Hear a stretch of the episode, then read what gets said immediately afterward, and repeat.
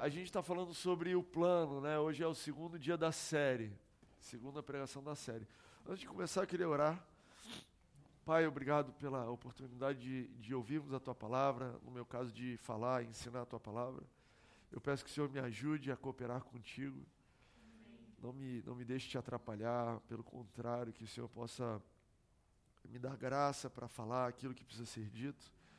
Ah, para quem está ouvindo e para mim também que estou falando e ouvindo, dá-nos um coração aberto, um coração que ouve, como Salomão orou. Me dá um coração que ouve as palavras de vida, que ouve aquilo que o Senhor tem para nós, um coração sensível a perceber a tua direção, sensível a perceber o que o Senhor quer falar conosco. Nós estamos prontos e abertos para mudar de opinião, qualquer momento. Mudar a nossa mente, mudar a direção que a gente está caminhando. Nós queremos, acima de tudo, acertar. Nós não queremos morrer abraçado com as nossas opiniões. E nós sabemos que a verdade, ela, ela é libertadora, a verdade é, é aquilo que nos dá vida. A Bíblia fala que Jesus é a verdade. E nós estamos em busca da verdade, Pai. Ajuda-nos a ver, a encontrar, a comparar com as nossas opiniões, a nossa mentalidade e, se for necessário, mudar aquilo que nós pensamos. Nós te agradecemos, em nome de Jesus. Amém. Uh, a gente não está falando sobre esperando o plano de Deus. Na semana passada, a gente começou, introduziu, e a ideia aqui, para quem não estava aqui, aliás, quem não estava aqui semana passada? Vocês realmente revezam. Eu tenho certeza disso. Tem lugar para todo mundo, tá, gente? Não tem, deve ter algum site, algum lugar que vocês, ó, hoje vou eu, você fica. Deve ser alguma coisa colaborativa. Mas não tem problema, como eu disse aqui semana passada, se você quiser vir aqui uma vez por semana, funciona. Se você quiser vir uma a cada duas, uma a cada três, uma vez por mês, o importante para nós é que você esteja aqui, que você venha. A gente fica com saudade, a gente gostaria de ver você todos os dias, todos os domingos a gente está aqui. Mas eu entendo totalmente que cada um tem um ritmo, cada um tem um jeito de funcionar. Tem semanas que a gente tem compromissos. E para falar a verdade, a vida anda muito agitada, né? muito cheia de compromisso.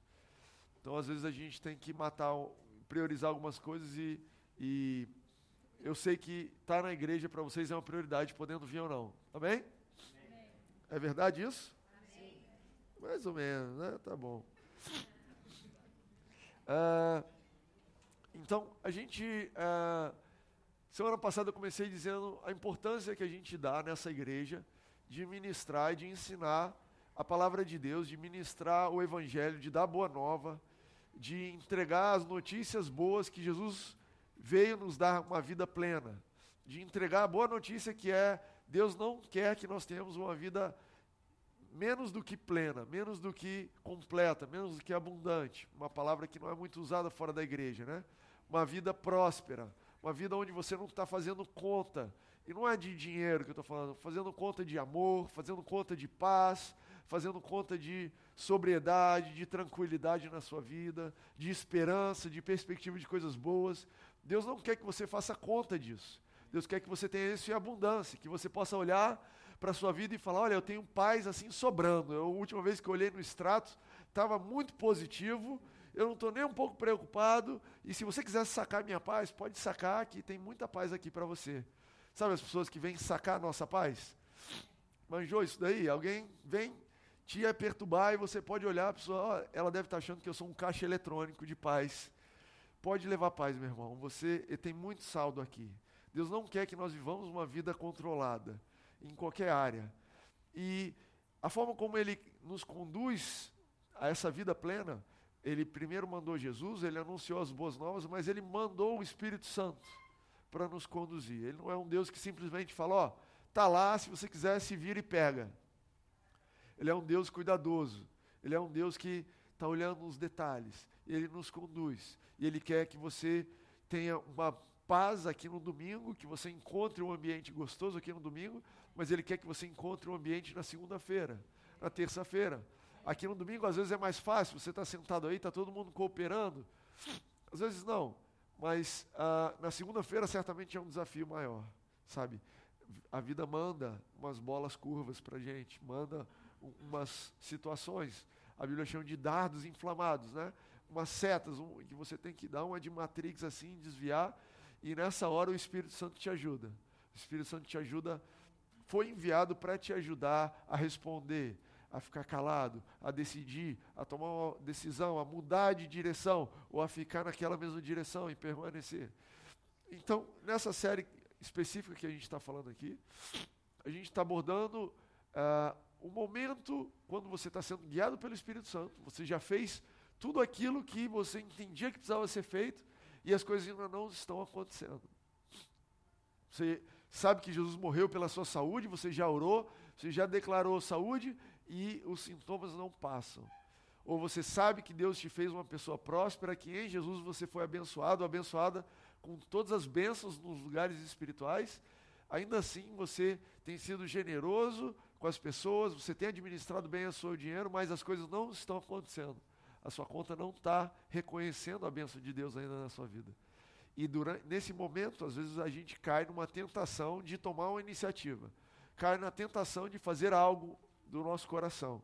Então, o verso que a gente leu aqui, que é a base mais ou menos do que a gente está falando, está em Salmo 106, 13, que conta a história do povo de Israel, e aí no 13 diz assim: As águas cobriram os seus adversários, nenhum deles sobreviveu. Então creram nas suas promessas, e a ele cantaram louvores. O povo cantou louvor a Deus.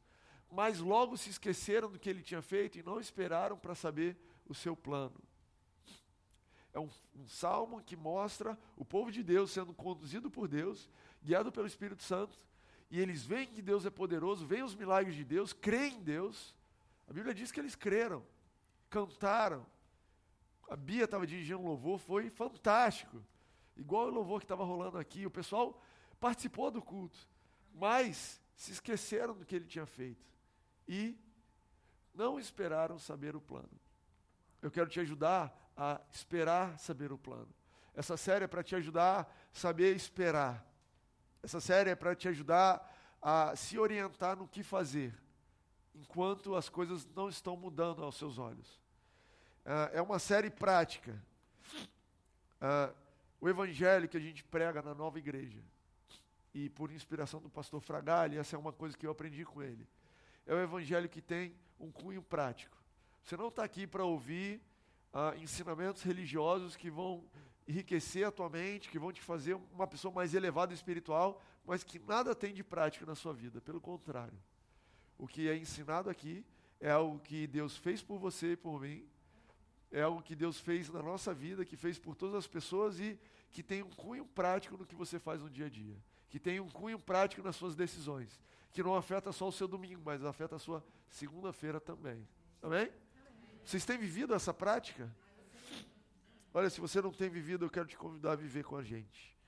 Semana passada, então, eu falei sobre alguns passos, algumas dicas, e a, o passo da semana passada é fique firme na última orientação, não é? Se você foi guiado pelo Espírito Santo, ele te disse, faz isso, aquilo ali você já fez, mas você ainda não recebeu a próxima dica, fica firme no que você fez. Hoje a gente vai falar sobre exercitar a sua percepção espiritual. É o tema desse, desse segundo episódio da nossa minissérie de poucos capítulos. Exercitando a sua percepção espiritual. Sabe, quando você está no meio desse processo, sendo guiado pelo Espírito Santo, e você já fez o que você precisava fazer, você começa a ficar de, olho, de ouvido aberto, né? Não sei se você já foi no.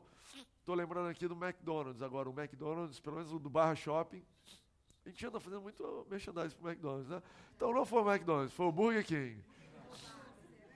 O Bob's, o Bob's, uma coisa nacional. Enfim, você sabe quando você vai no restaurante, aí você faz um pedido e aí ele, ó, você é o número 36. Melhor ainda, cartório.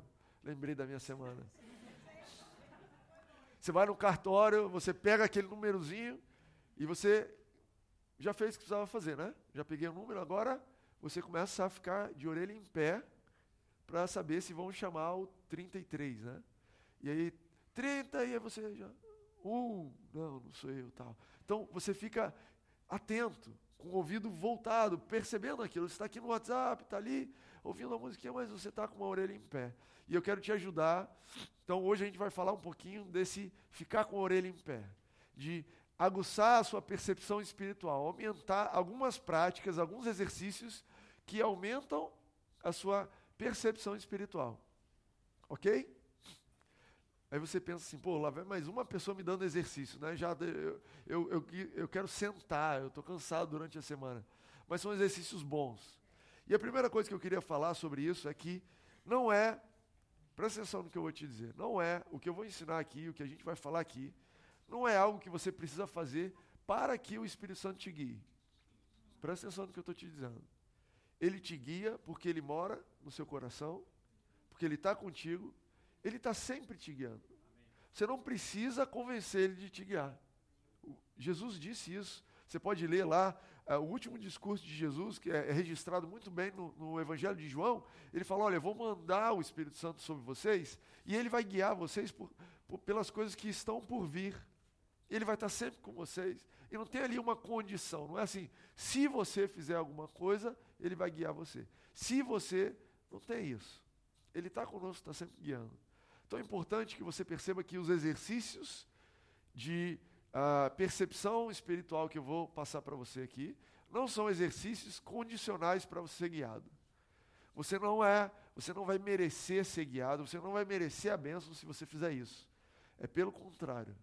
Porque você sabe que você é amado, porque você sabe que você tem o um Espírito Santo em você, porque você sabe que você é uma pessoa abençoada, porque você sabe que Deus tem o melhor para você, é que você se exercita para desfrutar daquilo que Ele tem. Entende isso? É uma mudança drástica, porque, por exemplo, um dos primeiros pontos que eu vou falar é sobre leitura bíblica. E é um tabu na igreja de achar que Deus não está me abençoando porque eu não estou lendo a Bíblia. É um tabu na igreja você achar que eu não li a Bíblia hoje, então vai dar tudo errado. E eu quero te lembrar que você não serve um Deus desse tipo. Você serve um Deus que te ama, mas que a leitura bíblica foi te dada para você ouvir melhor, estar mais atento, aguçar a sua percepção. Registra isso no seu coração, tira qualquer peso de, olha, eu acordei e não orei, ai meu Deus, vai acontecer alguma coisa. Olha, Deus é um Deus do hoje, do agora, do presente. Se você esqueceu, para e faz. Sabe? Hoje a gente tem tão. É tão prático, você tem celular que você pode ouvir uma música, você pode pegar uma Bíblia em qualquer lugar que está ali no seu celular, você pode ligar para uma pessoa, você pode. Você tem um senso de privacidade hoje em dia bem aguçado. Né? Jesus ele precisava, para ficar sozinho, saía de madrugada e ia para um monte. É, ele vivia num lugar descampado, ele não tinha um lugar que ele podia entrar numa sala, fechar uma porta. Às vezes Jesus estava assim, quero ficar sozinho. Pô, vou ter que andar 10 quilômetros para ficar sozinho. E você tem o privilégio de poder dar licença. Você pode, se tiver um banheiro, se tiver uma sala, se você tiver um lugar. Muitas vezes a gente consegue se isolar, bota um fone, né?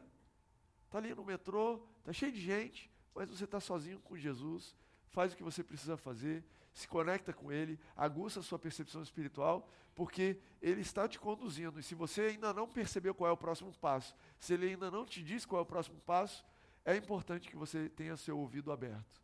Amém para isso aí? Eu vou falar de quatro pontos. Meditar na palavra de Deus, se deixar encher pelo Espírito Santo, orar línguas e colocar em prática o que você já sabe. São esses quatro pontos que eu vou falar hoje. Coisa simples e básica e rapidinha. Uh, quero começar falando sobre meditar na palavra, né? E o que eu percebi, estudando sobre esse assunto, é, é, que o ser humano tem uma autonomia de um dia. Olha que coisa curiosa.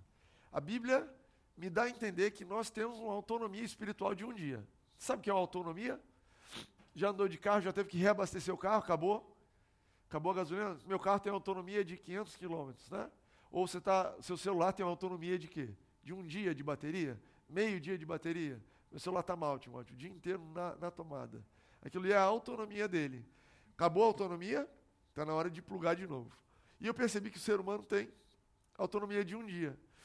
Eu fui vendo nas histórias da Bíblia, por exemplo, em Gênesis, quando Deus criou o homem, todo dia, no, na brisa do dia, a Bíblia fala, né, no virar do dia, no final da tarde, Deus vinha estar com, com o homem. Como que dizendo: Olha, eu estou com você aqui para o que você precisa para o dia de hoje. Amanhã tem uma porção de amanhã. Eu estava lendo, enquanto a gente orava lá em cima, Lamentações 3, 22 e 23 diz que as misericórdias do Senhor se renovam a cada manhã. Olha, acabou a sua autonomia? É um dia. A Bíblia fala sobre é, o maná que vinha uma vez por dia, né? Todos os dias vinha o maná. E eu comecei a perceber que esse assunto é recorrente na Bíblia. É importante meditar na Bíblia todos os dias. É importante ler a Bíblia todos os dias. É importante ter esse contato com a palavra de Deus todos os dias. Essa é a nossa autonomia. O que eu li para ontem serviu para ontem. O que eu preciso ler para hoje é para hoje. E a gente está num mundo onde a gente quer maior autonomia, né? Eu quero uma bateria de celular que eu não preciso recarregar por três dias. Eu quero. Amém. Eu quero um carro que eu não preciso abastecer por um mês. Eu quero, eu quero um relacionamento que eu não preciso dar atenção por tanto tempo. Né? Eu quero uma igreja que eu não preciso lá de só de 15 em 15 dias. Ó, quem sabe? É. Mas é, com Jesus não é assim, com Deus não é assim. O ser humano ele funciona de uma forma. Jesus ensina a gente a orar a oração do Pai Nosso, o que, que ela diz? O pão nosso de cada dia nos dá hoje. Entende isso aí? Existe um pão para cada dia. Jesus depois ele vem, em João 6, ele diz assim: é muito interessante a história de João 6, porque Jesus vai, encontra o pessoal, multiplica os pães, eles comem e eles ficam amarradões de Jesus. Porque naquela época comer era um negócio relevante, tipo, as pessoas morriam de fome, as pessoas trabalhavam para comer.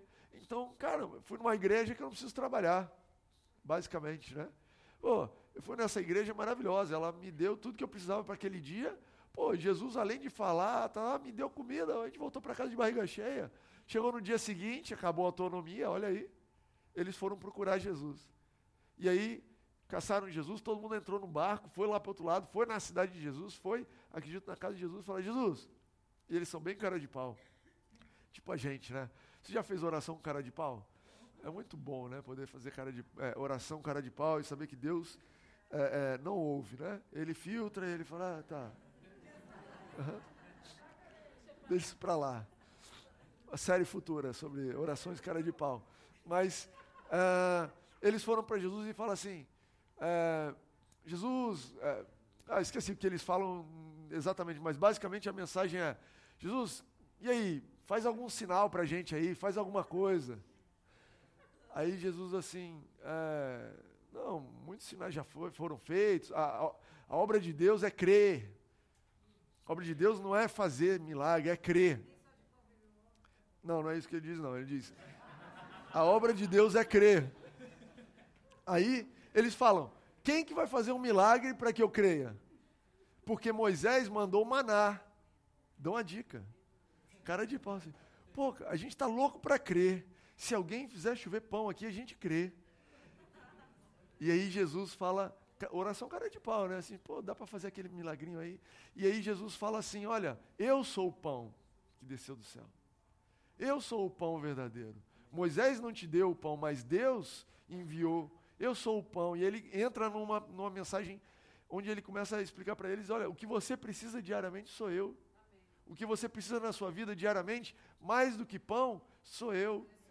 É nesse versículo que ele, nesse capítulo que ele fala: olha, não trabalhem por comida que perece, trabalhe por a, uma comida que não perece, uma, um, pela vida é, é, eterna.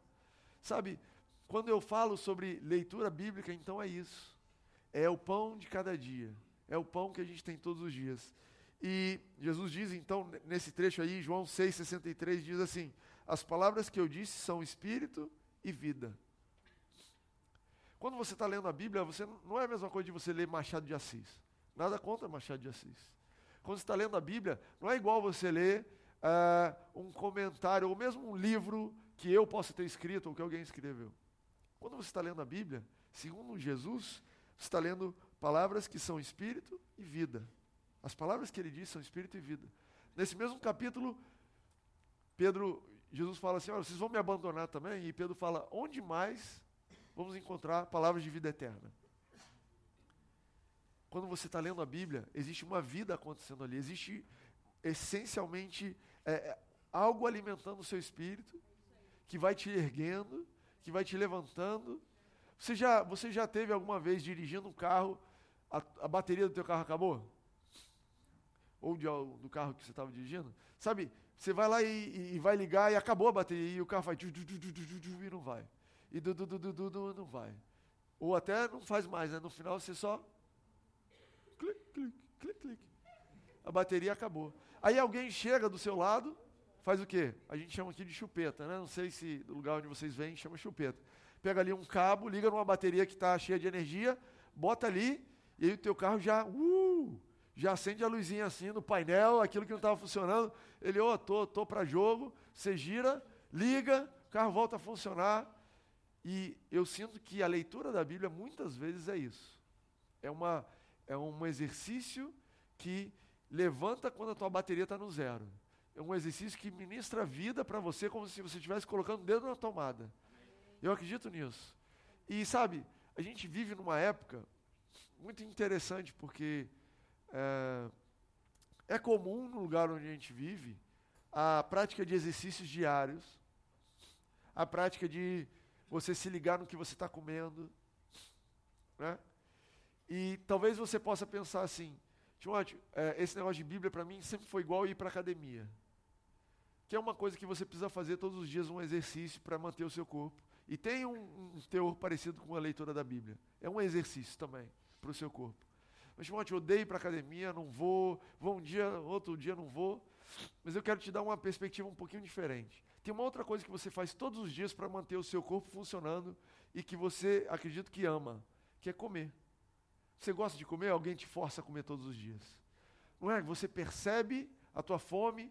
Pô, acordou de manhã, engraçado. Ninguém falou nada. Você comeu outro dia, três vezes. De repente você, pô, que vontade de comer.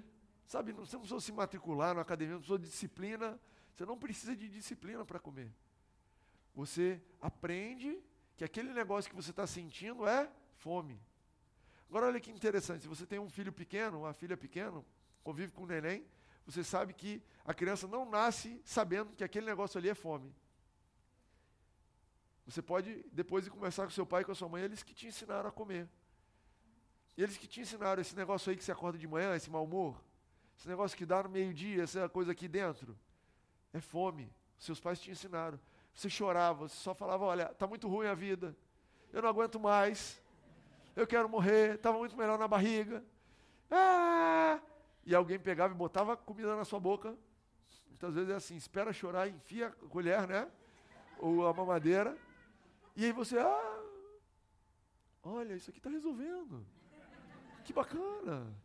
Olha, no final a criança, oh, estou bem, parei de chorar, a vida ficou boa. Essa é a conversa da criança. E quando a gente é bebê na fé, às vezes a gente precisa disso daí também. A gente, eu estou mal, eu quero morrer, eu não aguento mais. Ah, eu quero, eh, Jesus não me ama, esse negócio, eu estou esperando no meio do caminho, igual Timóteo falou há anos, esse Espírito Santo me esqueceu aqui, ele está dormindo, cadê a chupeta? E você só precisa comer. Só precisa comer. Só precisa abrir a Bíblia e desfrutar da vida que flui dali. Amém. E você vai pegar, e você vai começar a ler, e no final, às vezes, você vai dizer: Isso aqui não tem nada a ver com o que eu estou vivendo, mas estou sentindo bem. Rapaz, que coisa estranha. Esse, esse cara aqui escreveu sobre uma guerra lá do povo de Israel, com um outro povo que eu não sei nem de onde é. E o outro camarada fez uma coisa que não tem nada a ver comigo. Meu problema é, é de boleto bancário e eles estão aqui matando um ao outro. Mas isso aqui me encheu, isso aqui me satisfez. Amém? eu quero te convidar a ver a leitura da Bíblia como comer, como algo que te alimenta, que te mantém vivo, que te faz ir para frente. Em termos práticos, comece o seu dia com a leitura da Bíblia carregue aquilo para o seu dia.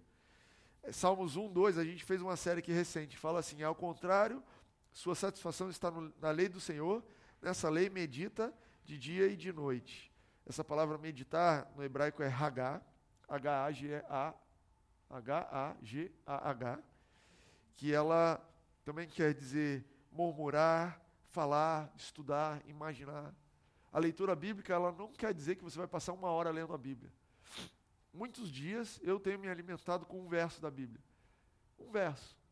É um verso que você está lendo e que aquilo, o Espírito Santo te toca e você mantém aquilo ali, murmura, no sentido de fica falando aquilo e você lembra e você imagina, e você traz a existência, e ao longo do dia você vai falando, e você vai lembrando, e aquele alimento vai te fortalecendo.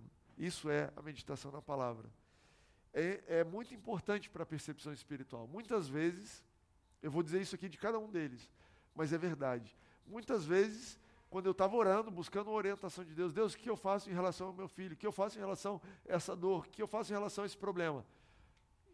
Enquanto eu leio a palavra, enquanto eu medito na palavra, parece que meu ouvido sintoniza na frequência certa. E aí eu começo a ouvir o Espírito Santo falando a respeito daquilo que eu estava procurando. Enquanto eu leio a palavra, enquanto eu medito, ele vai falando, porque a minha percepção espiritual está aguçada. Abraça isso aí, pega isso para você. Acho que a gente passou. Deixe-se encher pelo Espírito Santo é a segunda dica que eu quero dar para você. Deixe-se encher pelo Espírito Santo. Deixa eu ver se eu trouxe aqui. Efésios 5, 18 a 20. Diz assim: Não se embriaguem com vinho que leva à libertinagem, mas deixem-se encher pelo Espírito, falando entre vocês com salmos, hinos e cânticos espirituais, cantando e louvando de coração ao Senhor, dando graças constantemente a Deus por todas as coisas, em nome do nosso Senhor Jesus Cristo. E eu destaquei aqui: deixem-se encher pelo Espírito. É uma coisa muito louca que acontece. Não funciona igual no mundo natural. Você já é totalmente cheio do Espírito Santo, você é um com Ele, Ele está plenamente em você, a Bíblia diz isso, que a plenitude de Deus habita em você. No entanto, de alguma forma que eu não tenho a menor ideia como explicar isso para você, você pode ser cheio pelo Espírito Santo novamente, e cheio novamente. E o mais perto que eu já cheguei de entender isso é um rio que corre de água, e você pode ver que o rio está cheio, mas não para de vir água. E ele está cheio e ele vai se enchendo, e ele está cheio e a água continua vindo. É uma coisa viva, constante, não quer dizer que você estava vazio, mas quer dizer que você está recebendo uma dose nova, uma nova porção. É importante isso. É importante se encher do Espírito. É importante. A Bíblia conta uma história. Deixa eu ver aqui exatamente o endereço para você depois poder ler. Uh, Atos 4, 31. Conta a história da, da, dos discípulos sendo perseguidos. Eles foram presos, João e Pedro foram presos. E eles foram: olha, vocês não podem pregar o evangelho, nós vamos matar vocês se vocês fizerem isso. Há pouco tempo atrás, dois, três meses atrás, nós matamos Jesus. Você sabe que a gente está falando sério. Então para de pregar o evangelho. E eles viraram para eles e falaram: olha, desculpa, mas é mais importante obedecer a Deus do que os homens. É, eles foram soltos por algum milagre e eles voltaram e encontraram a igreja. E aí a igreja, diante dessa situação de conflito, fez uma oração. E a Bíblia registra essa oração, eu vou ler aqui para vocês. Então está em Atos 4, diz assim: Agora, Senhor.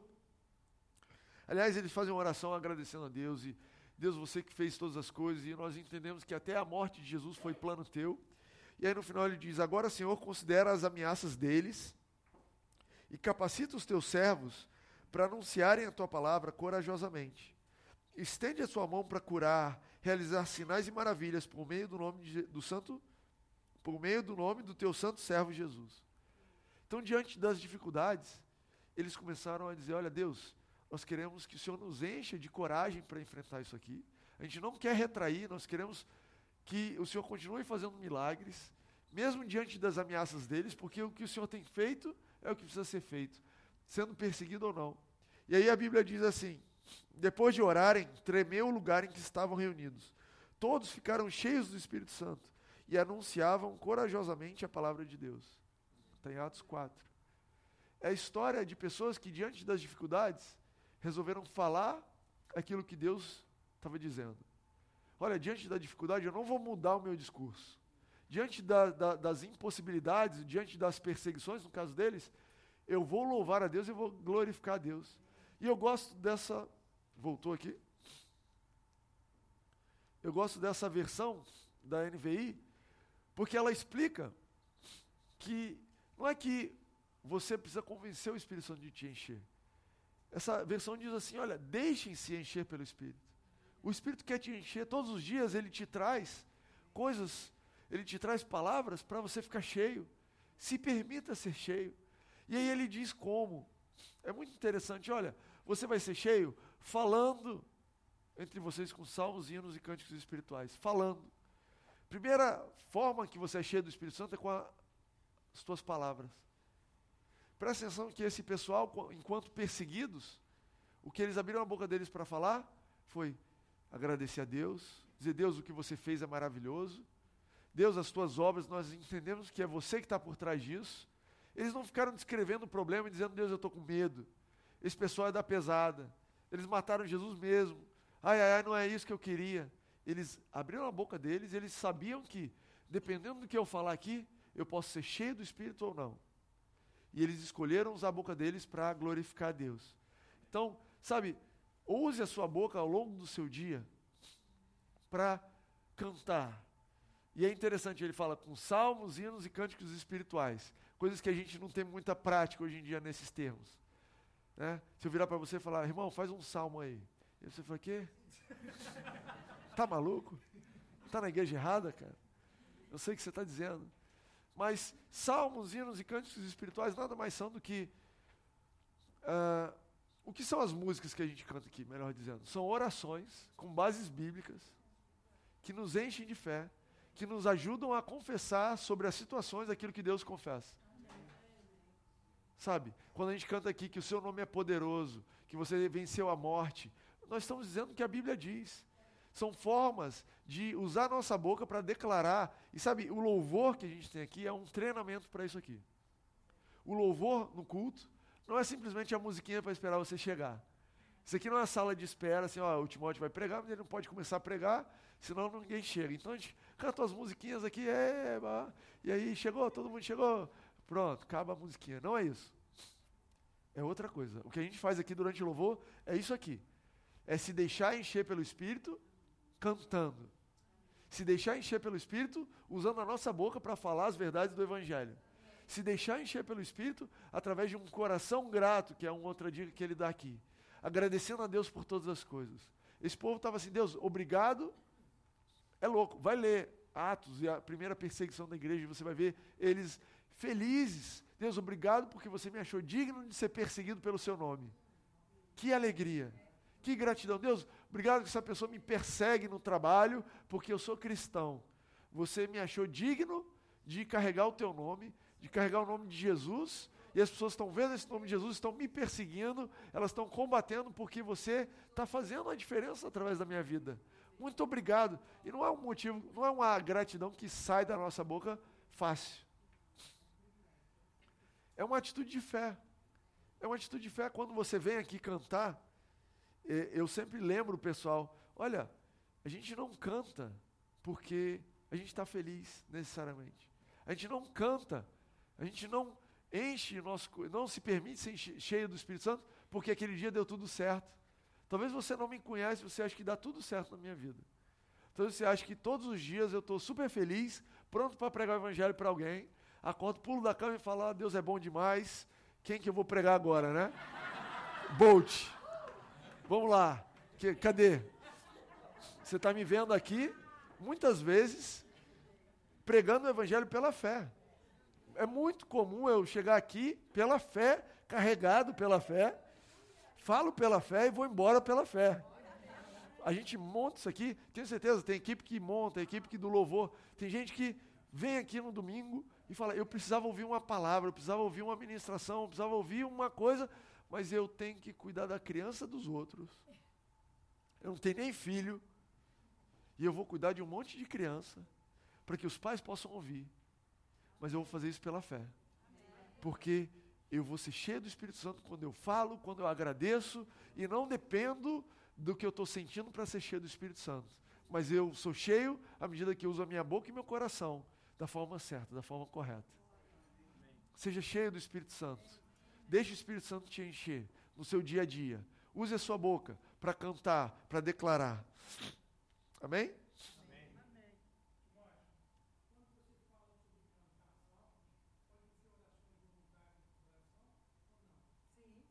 Pode, vou falar aqui para o pessoal do podcast. É, me perguntaram se quando a Bíblia fala sobre cantar com, com salmos, se podem ser canções voluntárias do coração, não é isso?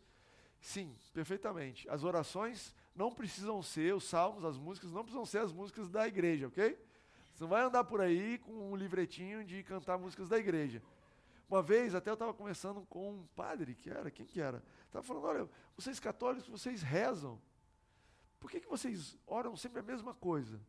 E ele falou para mim: ah, vocês evangélicos, vocês não cantam a mesma coisa? A gente ora a mesma coisa. Mas a gente também ora as outras coisas. E eu entendi que, do mesmo jeito que tem cristãos católicos que não aprenderam a orar além daquela reza tradicional, tem cristãos evangélicos que não aprenderam a cantar além das músicas tradicionais. Então, muito bem colocado.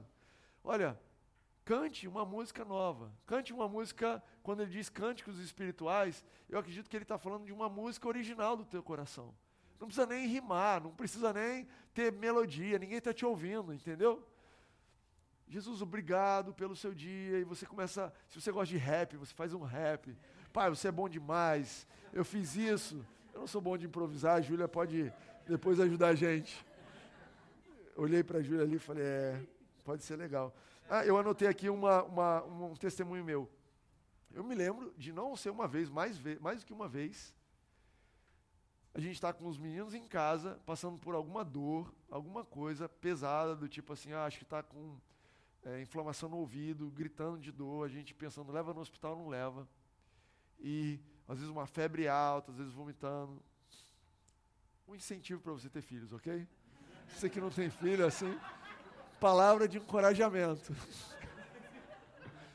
E eu lembro de orar, declarar a cura, vai dar tudo certo, Deus Deus está cuidando disso aqui. E, e a criança ali, e eu e a Rene sem saber o que fazer. E mais de uma vez eu já, nesse momento, comecei a cantar. Quando comecei a cantar, Deus, eu fiz tudo que eu sabia que tinha que fazer. Eu estou crendo, eu já orei, eu já declarei, e eu só posso cantar. E você percebe que muitas vezes, quando a gente está num, numa situação tão difícil, que você não sabe mais o que falar, às vezes flui uma música do seu coração. Olha, a única coisa que eu consigo cantar, a única coisa que eu consigo fazer aqui é cantar. E o Espírito vai te enchendo. E quantas vezes não foi apenas uma nem duas vezes que a criança começou a acalmar, o meu coração e da Rene começaram a se acalmar, cheios do Espírito Santo, em fé, entre passos, sabe? Deus me disse que eu tinha que fazer, eu fiz, mas não estou vendo. E eu comecei, nós começamos, acalmamos, e uma vez ou outra a criança resolveu, outra vez a gente encheu de paz e recebeu orientação, vamos para o hospital, fomos tudo em paz, mas algumas vezes na minha vida já me deparei com a situação onde eu não sabia o que fazer, eu só podia cantar. E eu ouço pessoas, eu ouço testemunhos de muita gente que já passou por esse lugar. Timóteo, eu cheguei num ponto que eu só podia cantar. E esse é um lugar maravilhoso para o Espírito Santo te encher também. Deixe-se encher pelo Espírito Santo. Cantando, gratidão no teu coração onde você estiver. Amém? Eu tenho mais dois pontos para falar. Meu tempo acabou faz uns cinco minutos. E eu perdi o meu passador aqui. Eu vou passar por eles rapidinho. Ore em línguas é o terceiro ponto. Ore em línguas.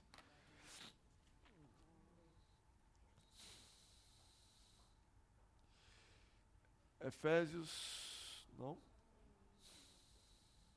Eu vou ler para você o que a Bíblia diz, te dá uma base bíblica. 1 Coríntios 14.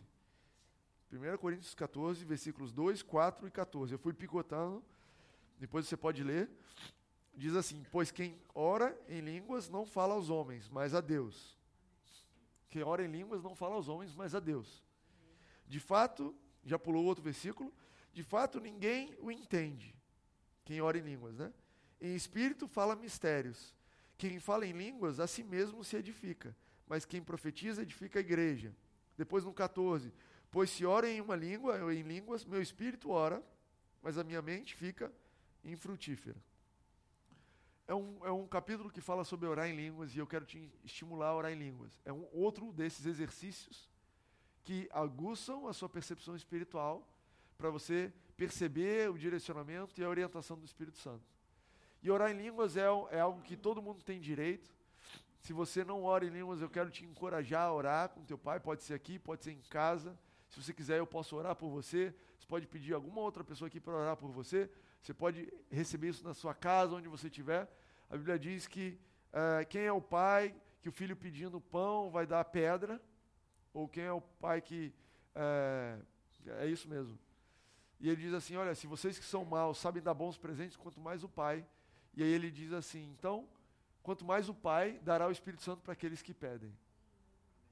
O Espírito Santo, e eu entendo que a manifestação de ser batizado no Espírito Santo é o dom de línguas, é dado para aquele que pede.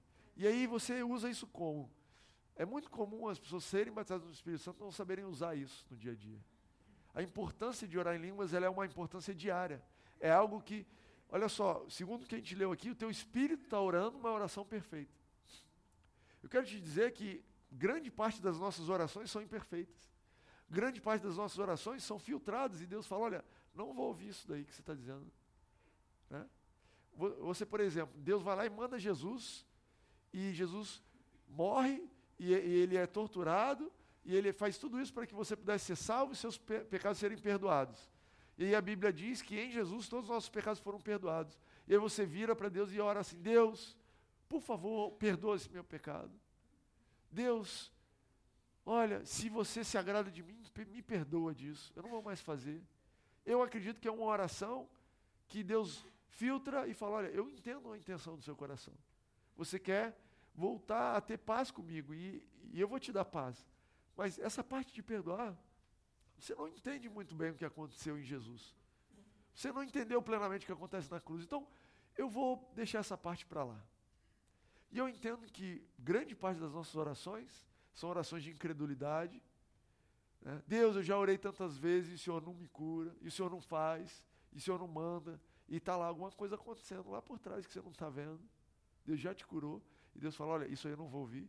Mas a oração em línguas ela é uma oração perfeita, porque o teu espírito, que é perfeito, que foi recriado, está orando direto. Então é uma oração que te edifica muito. O teu espírito ele começa a se movimentar dentro de você e eu quero te encorajar durante a semana, todos os dias, a tirar um tempo para orar em línguas. Uma disciplina. Como se você tivesse é, com aquela mentalidade: eu preciso comer bem, eu preciso me alimentar, todo dia eu preciso fazer um exercício. Eu quero orar em línguas todos os dias. Eu não vou estipular um tempo para você, não. Mas ore em línguas. Você não precisa estar sentindo com vontade de orar em línguas. Mas use isso. Ore em línguas e você vai ver o teu espírito sendo edificado. Você vai ver você sendo é, é, por dentro as coisas começam a encaixar. E Deus, Ele não pode fazer sobre você coisas que você não deixa. Entende isso? Ele precisa de uma palavra. Deus, se, se Ele pudesse fazer sobre nós e não precisasse da nossa cooperação, estava todo mundo salvo, sadio, com nenhum problema. Acredite. Ele já mandou o filho dele, quanto mais passar por cima, é, curar e, e resolver a nossa vida, mas ele não vai passar por cima da sua vontade. Só que quando você escolhe orar em línguas, é uma dica. É, é um, é um cheat. Você é, já jogou videogame? Você botava lá a senha e você tinha superpoderes? Ninguém aqui jogava videogame? Alguém? GTA. Como é que é a versão feminina de, de cheat? Não, feminina, pô. Bom, eu vou pensar num exemplo, semana que vem eu trago para vocês.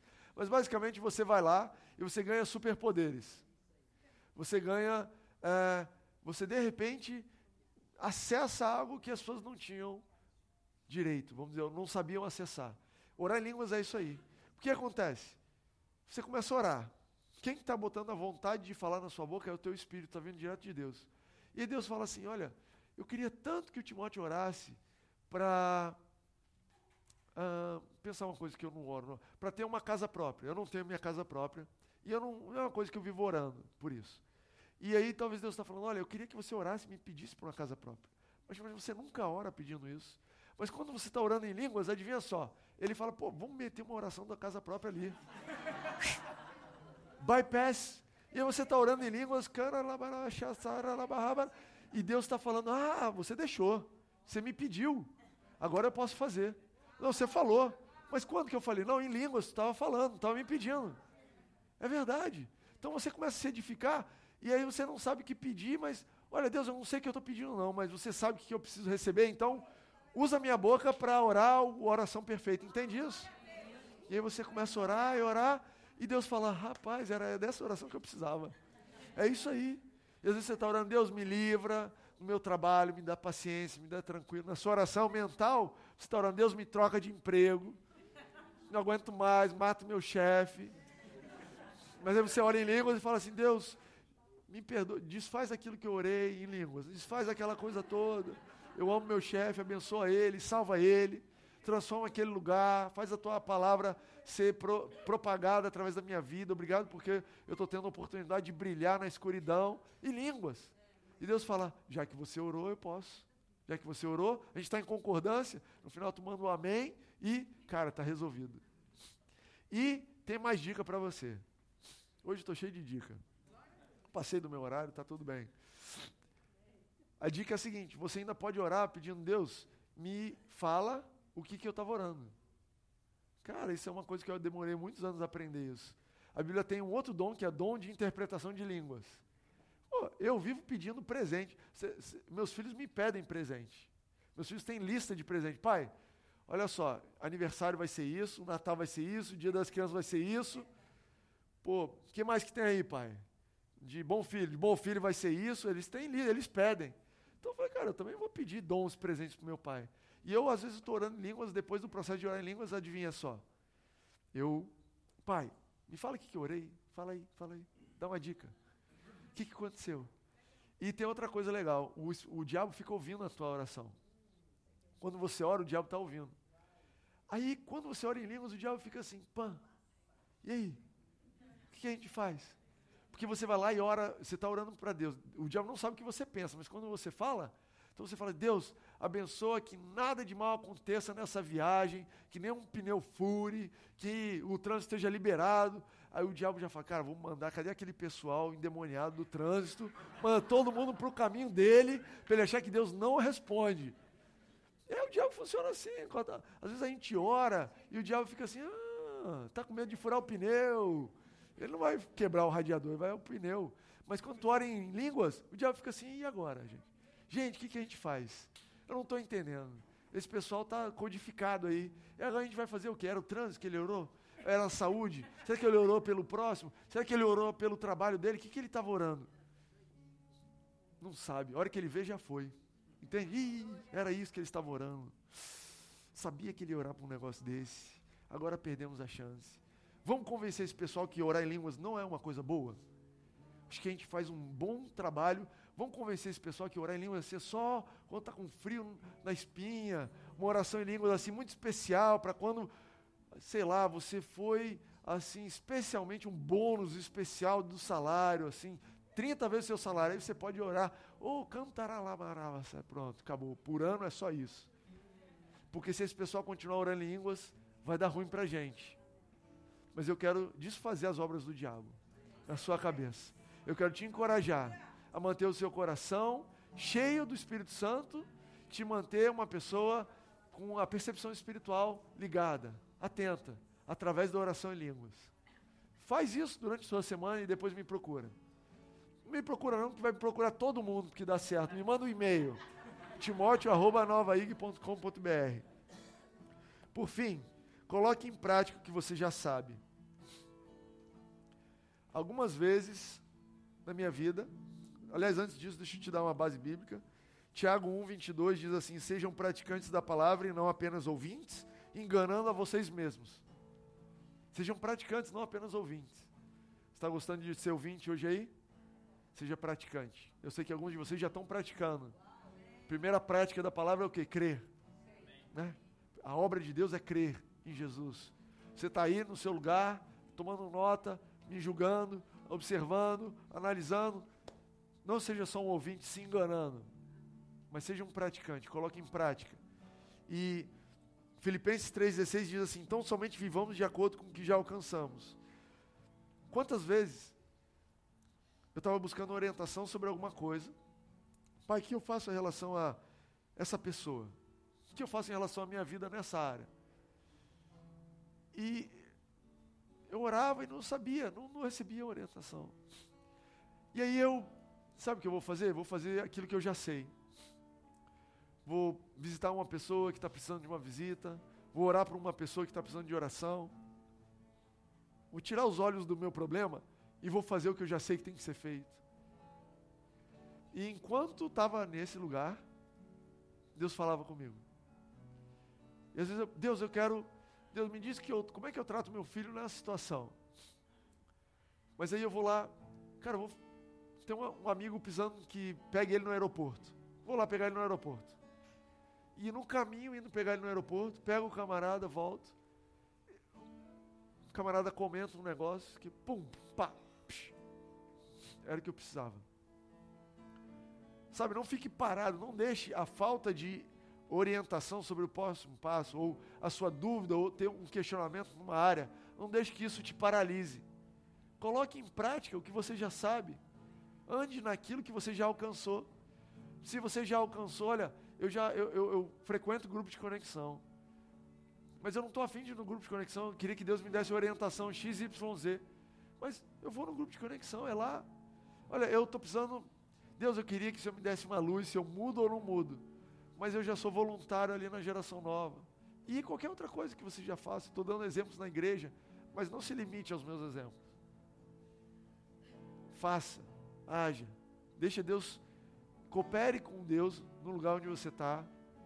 E você vai ver que a sua percepção, presta atenção, que eu falei no começo.